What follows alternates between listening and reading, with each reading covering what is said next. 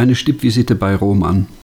Zwischen Würzburg und Bratislava, 16.09.2016. Alex raste mit gut 200 Stundenkilometern über die A81 in Richtung Norden. Er war extrem besorgt um seine Familie und beunruhigt über das, was er von seiner Frau gehört hatte. Er rief seinen Freund und Glaubensbruder Jakob Knecht in Rumänien an. Lieber Bruder, Shalom, Shalom. Hast du schon mal Wühlmäuse im Garten gehabt? Jakob schaltete sofort. Jede Menge. Aber da kann man nicht viel machen. Am besten verreisen, und zwar sofort. Mach ich, ich melde mich.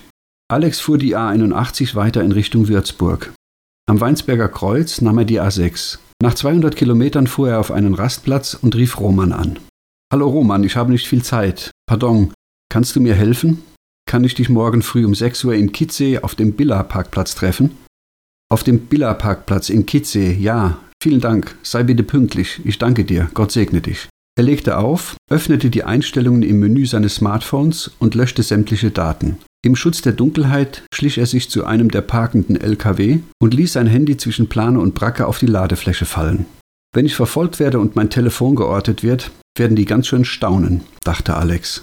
Er setzte sich wieder ins Auto und brauste los. Als Ersatzhandy lag in seinem Auto ein Nokia 6310i.